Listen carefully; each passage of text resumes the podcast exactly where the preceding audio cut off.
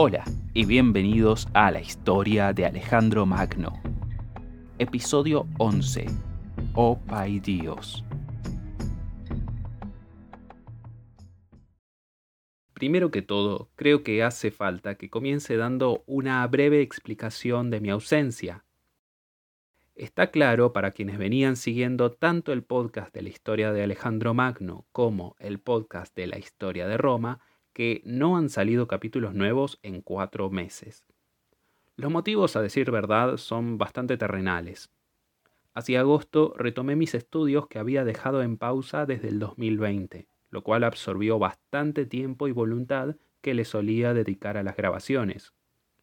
Por otro lado, mi trabajo como profesor comenzó a exigirme muchas más horas de las que solía dedicarle, así que al final del día terminaba con escasas energías para seguir con ningún otro proyecto.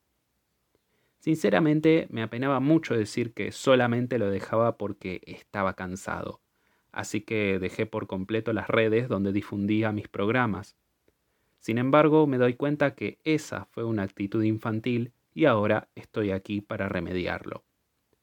Ahora me encuentro de vacaciones, cuento con tiempo para ir planificando mejor cómo llevar a cabo los podcasts, y mi intención es hacer lanzamientos quincenales de capítulos de los programas, una semana los de Alejandro Magno, otra los de Roma.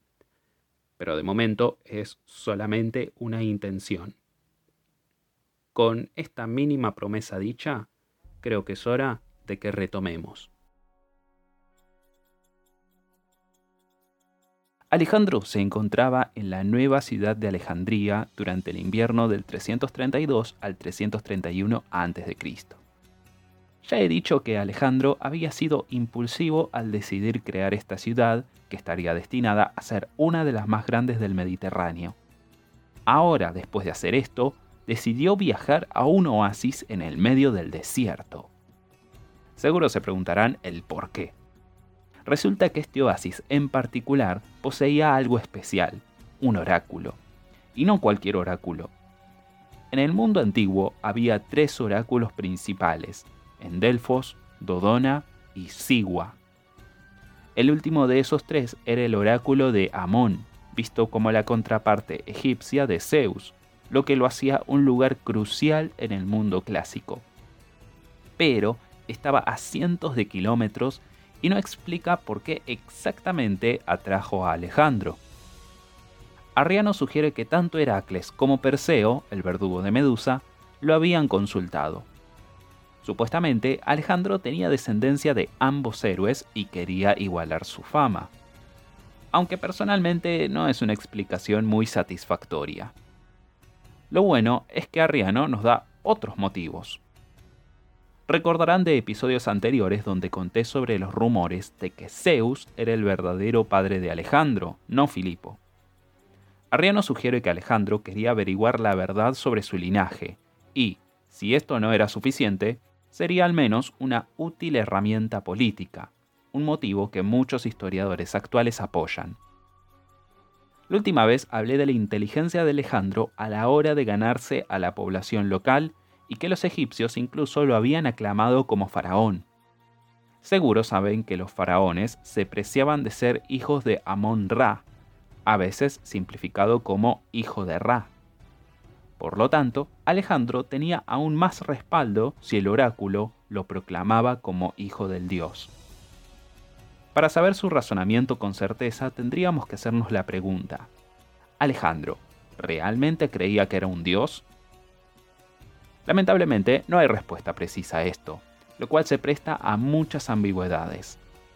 Pero para comenzar a aclararlo, primero abordemos los eventos concretos.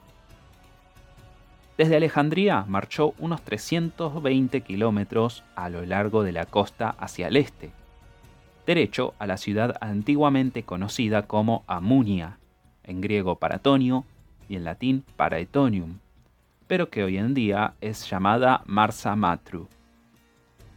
Allí Alejandro se reunió con los reyes de Libia, la forma en la que los griegos llamaban a África, quienes se rindieron ante él y sellaron un pacto de paz y alianza. Después Alejandro volteó al sur directo al desierto. Permítanme que les pinte la imagen. un paisaje descomunal de arena con un horizonte vacío de vida. Prácticamente no hay punto de referencia, lo que significa que solo los más expertos pueden manejarse allí, a partir de la posición de las estrellas y el sol.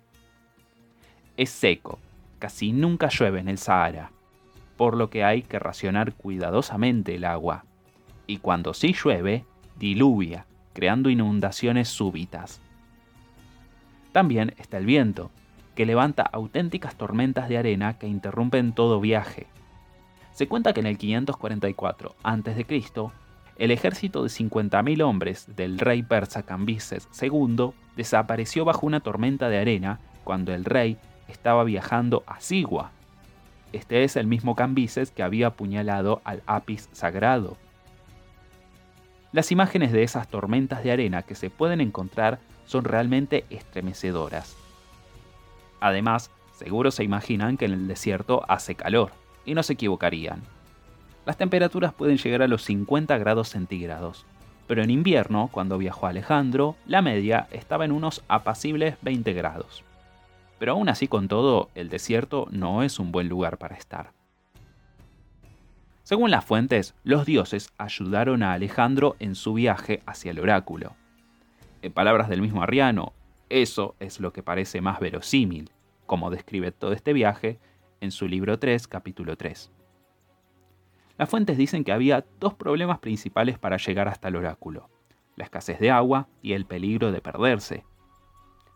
El primer problema fue prevenido por lluvias y el segundo fue sorteado de forma sobrenatural, cuando dos serpientes, o dos cuervos según otras fuentes, guiaron al ejército a través del desierto.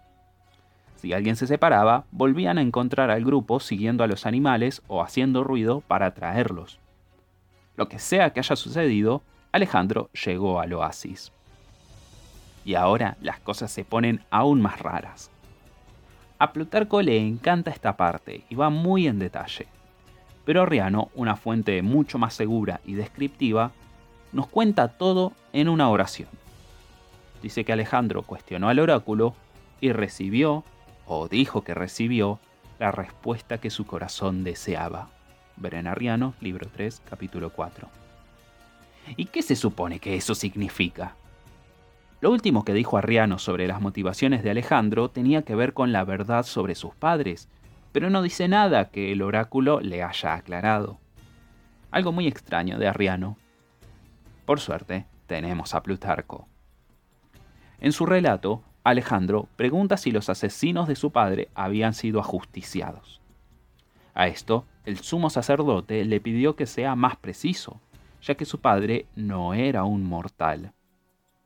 Alejandro entonces preguntó si los asesinos de Filipo habían sido llevados a la justicia, a lo que respondieron que sí. Su siguiente pregunta fue si estaba destinado a gobernar a toda la humanidad, y otra vez la respuesta fue sí. Con estas respuestas, Alejandro realizó ofrendas magníficas a Amón y dispensó grandes sumas de dinero a los sacerdotes, lo cual seguramente no tiene nada que ver con esas muy favorables respuestas. Sin embargo, Plutarco ofrece otros relatos diferentes sobre lo sucedido en Sigua. Estos relatos tienen en común que Alejandro confirmaba su ascendencia inmortal pero cómo sucedió exactamente es algo en lo que difieren. Hay algo extraído supuestamente de las cartas del mismo Alejandro, donde dice que el sacerdote le reveló información secreta que él comunicaría a Olimpia cuando volviera a Macedonia. Esto nos lleva a creer que el sacerdote habría confirmado la divinidad de Alejandro. Hay un tercer y final relato de Plutarco, en el que dice que todo fue un malentendido. Cuando el sacerdote saludó a Alejandro, se dirigió a él con la frase griega o pation, que se traduciría como oh hijo mío. Pero debido al acento del sacerdote, parecía que decía oh paidios, lo que querría decir oh hijo de Zeus. Sabiendo qué pasó en el oráculo, preguntémonos de nuevo con más cuidado. Alejandro creía que él era un dios? Primero pensemos si realmente él pensaba esto. Siempre existieron rumores de que era hijo de Zeus, lo que al menos lo haría un semidios como los héroes de antaño. A través de su juventud había demostrado sus dotes. Era un gran general, poseía extraordinaria inteligencia, tenía un carisma excepcional, era como un personaje más grande que la vida misma. Ya que parecía estar a un nivel totalmente superior al resto, quizás los rumores eran verdad. Él sería algo más que un mero mortal. En el mundo moderno esto no tiene ni el más mínimo sentido. Si un presidente o un primer ministro gana una guerra o preside durante una bonanza económica o tiene cualquier otro logro y luego se declara ser divino, todos creerían que está loco. Pero estos no eran los estándares del mundo antiguo. Heracles y Perseo no eran leyendas, sino figuras históricas. La Iliada no era simplemente un cuento, era la historia de la guerra de Troya. Incluso Alejandro lo consideraba como un manual para la guerra. En este mundo, que Alejandro fuera un dios tenía sentido. Para algunos. Hace tiempo hablé de lo orgulloso que eran los griegos. Esto era muy diferente respecto a los persas y los egipcios, una diferencia crucial para nuestra historia. Por ejemplo, Darío era el divino rey de reyes persa, con poder supremo. Pero mientras Alejandro también era un rey, estaba en una situación completamente distinta. Había crecido con los nobles de Macedonia, quienes eran sus iguales. Alejandro era el primero entre sus pares, pero seguían siendo iguales. Así que lógicamente, si los nobles macedonios no eran dioses, entonces Alejandro no era un dios. En contraste, los egipcios estaban acostumbrados a tener un gobernante divino con toda la seguridad y todos los poderes absolutos, así que Alejandro tenía que ser un dios. ¿Ya pueden ver el problema en el que se encontraba Alejandro? Si era un dios o semidios, despertaría el recelo de los griegos y los macedonios. Y si era un mortal, entonces los persas y los egipcios estarían descontentos. Alejandro elegiría una solución interesante.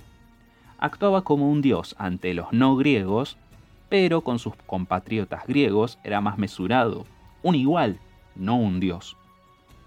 Pero algunas veces cambiaba. Una vez, escribiendo a los atenienses respecto a la isla de Samos, dijo, Nunca les daría esa gloriosa y libre ciudad. La recibieron a su tiempo de su amo y aún la poseen, de manos de mi supuesto padre. Esto demuestra que repudiaba a Filipo como su padre. Hay otros casos cuando demuestra su humanidad. En cierta batalla en la que fue herido por una flecha, se cuenta que dijo, Eso que ven amigos es sangre, no aquel licor que fluye en las venas de los benditos inmortales del cielo. Ambas citas de Plutarco, Alejandro 28 así que actuaba como un dios a veces. Pero ¿realmente lo creía o solo era un truco publicitario? Creo que quizás haya sido algo de marketing personal, pero podría estar equivocado. Por ahora dejemos este tema allí. Solo diré que creo que era su propia imagen pública, al menos al principio. Así que nos encontramos en el invierno del 332 al 331 a.C., y Alejandro estaba en Sigua. De allí fue a Memphis, sea de forma directa o pasando por Alejandría, si es que para ese entonces esta nueva ciudad se estaba construyendo, ya que algunos creen que en realidad la fundó luego de visitar Sigua. Mientras estaba en Memphis, recibió refuerzos griegos y parecía ser que era hora de irse. Pero primero Egipto necesitaba ser gobernado.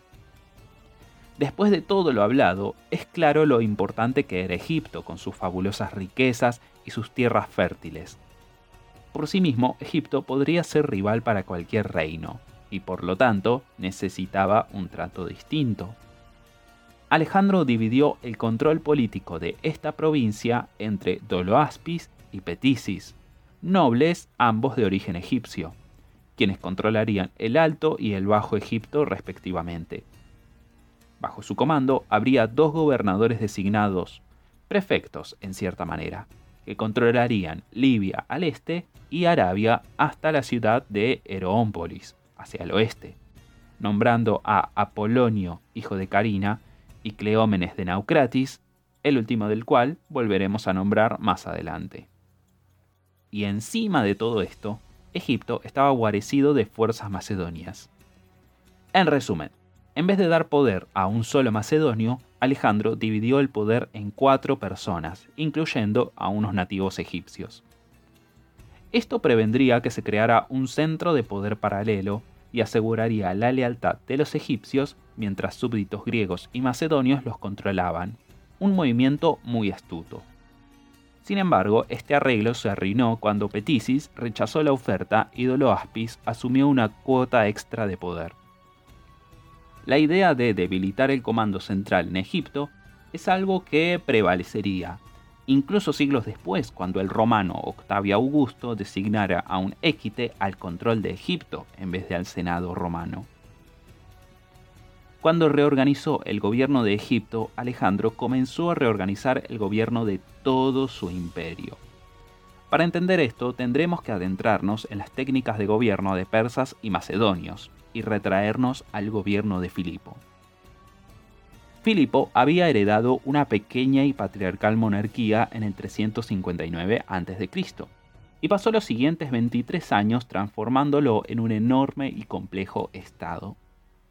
La forma en la que logró esto es imitando aspectos del ejército y administración persa.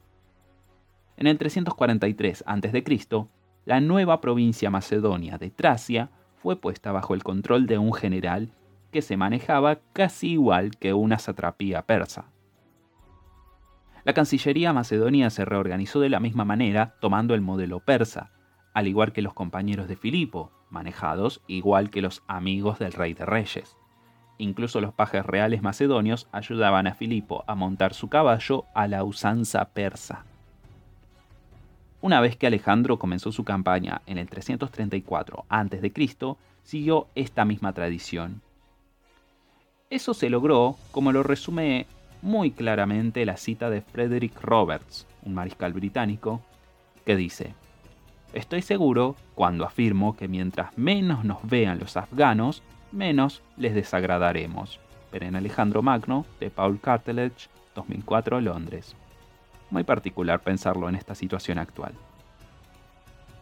Generalmente, Alejandro no interfería con las leyes, religión y cultura locales, era muy respetuoso, aunque demasiado respetuoso para el gusto de sus compatriotas. Pero así y todo, lo hacía increíblemente admirado por sus nuevos súbditos. Alejandro se ajustó al modelo de las satrapías para su gobierno, recolectando impuestos y reclutando mercenarios en los territorios. La única excepción era Egipto, pero en el 331 a.C. creó un nuevo nivel de administración para recaudar impuestos, dándole a los macedonios que manejaban la tesorería unas esferas de control muchísimo más grandes que las satrapías aquemenidas. Una de estas esferas de influencia era la región de Fenicia y otra era la región de Asia al oeste de los montes Tauro. Y Cleómenes tendría un rol similar en Egipto. Espero que me hayan podido seguir. Sé que no es la parte más emocionante de la historia, pero nos da una mejor idea de cómo Alejandro lograba gobernar todo este imperio. Esto es más que nada una introducción al tema del gobierno imperial, lo cual continuaremos más adelante en una faceta mucho más fascinante, la cual algunos historiadores han llegado a llamar el reinado de terror de Alejandro. Así que Alejandro llegó hasta el norte, asentándose en Tiro durante el 331 a.C. Desde aquí se lanzaría al corazón del imperio persa y lucharía contra Darío una vez más. Pero eso tendrá que esperar al próximo episodio. Porque ahora nos tenemos que adentrar en la turbulenta situación de Grecia con la rebelión de Agis y los espartanos. La última vez que dimos un vistazo a Grecia, Farnabazo, el comandante persa de la región, controlaba numerosas islas del mar Egeo y el Helesponto mientras Agis III de Esparta planeaba una rebelión en los territorios continentales y acababa de tomar control de gran parte de Creta. querían transferir la guerra a Grecia, incitando revueltas y cortando el aprovisionamiento de Alejandro. En el 331 a.C., después de años de esperar, decidió que esta era la hora de actuar. ¿Por qué sería ese el momento? Todo tiene que ver con un general macedonio llamado Sopirión, quien por entonces era gobernador de Tracia o de Ponto, según otras fuentes, quien temía ser apartado del foco de poder. Por ello, lanzó una invasión contra las tribus escitas del norte y con este fin juntó unos 13.000 soldados y marchó en esa dirección a donde actualmente es Ucrania. Asedió una colonia de Mileto llamada Olbia, que era aliada de los escitas, justo al este de la península de Crimea. Sopirión no solo fracasó en su intento de asedio, sino que él y sus tropas fueron masacrados. Mientras tanto, el gobernador de Tracia, llamado Memnón, se rebeló, obligando a Antípatro, el regente de Macedonia, concentrar sus fuerzas contra él. Esto era justamente lo que Agis y sus aliados persas esperaban. Agis se alzó y ganó una batalla contra uno de los generales macedonios, lo que le permitió unirse con sus aliados en rebelión de Élide, Acaya y Arcadia. Sin embargo, Megalópolis, una de las ciudades arcadias, era ferviente opositora de Esparta. Así que el rey tuvo que asediarla, encendiendo la alarma entre los macedonios. Para evitar una guerra de dos frentes, Antípatro perdonó a Memnón y lo dejó como gobernador de Tracia. Usando fondos enviados por Alejandro, Antípatro contrató a mercenarios y marchó al sur para la confrontación en Megalópolis. Los macedonios tenían la fuerza más grande de 40.000 soldados frente a los 30.000 de Agis. Antípatro logró derrotar a los rebeldes, por lo que Agis huyó a Esparta, pero los macedonios lo interceptaron en el camino. El rey Agis murió luchando, intentando aplazar a los macedonios para que sus hombres pudieran escapar. Con esto, la rebelión de Agis había terminado. Eso fue rápido. Tanto Arriano como Plutarco no hablan de la revuelta, así que este es un relato armado de muchas otras fuentes, principalmente porque en el panorama general de la guerra de Alejandro no tuvo demasiada importancia. Con esto será todo lo que sabremos de la historia en Grecia por un buen tiempo. Farnabazo seguiría dando vueltas, pero enfrentaría una rebelión en sus territorios, sería capturado y luego escaparía, quizás en el mismo 331 a.C desaparecerá por un tiempo de la historia, pero sabemos que termina rindiéndose ante Alejandro. Curiosamente, Farnabazo terminaría luchando en las guerras posteriores a la muerte del rey macedonio. Si disfrutaron el episodio, no duden en buscarnos en nuestras distintas redes, como Historia de Alejandro Magno Podcast en Facebook, Alejandro Magno Podcast en Instagram, arroba Historia de Roma P en Twitter y en nuestro canal de YouTube, Trecha Podcast. La próxima vez nos encontraremos en el corazón del imperio persa, donde Alejandro Magno enfrentará la batalla más grande de su vida, jugándose el todo por el todo en los campos de Gaugamela.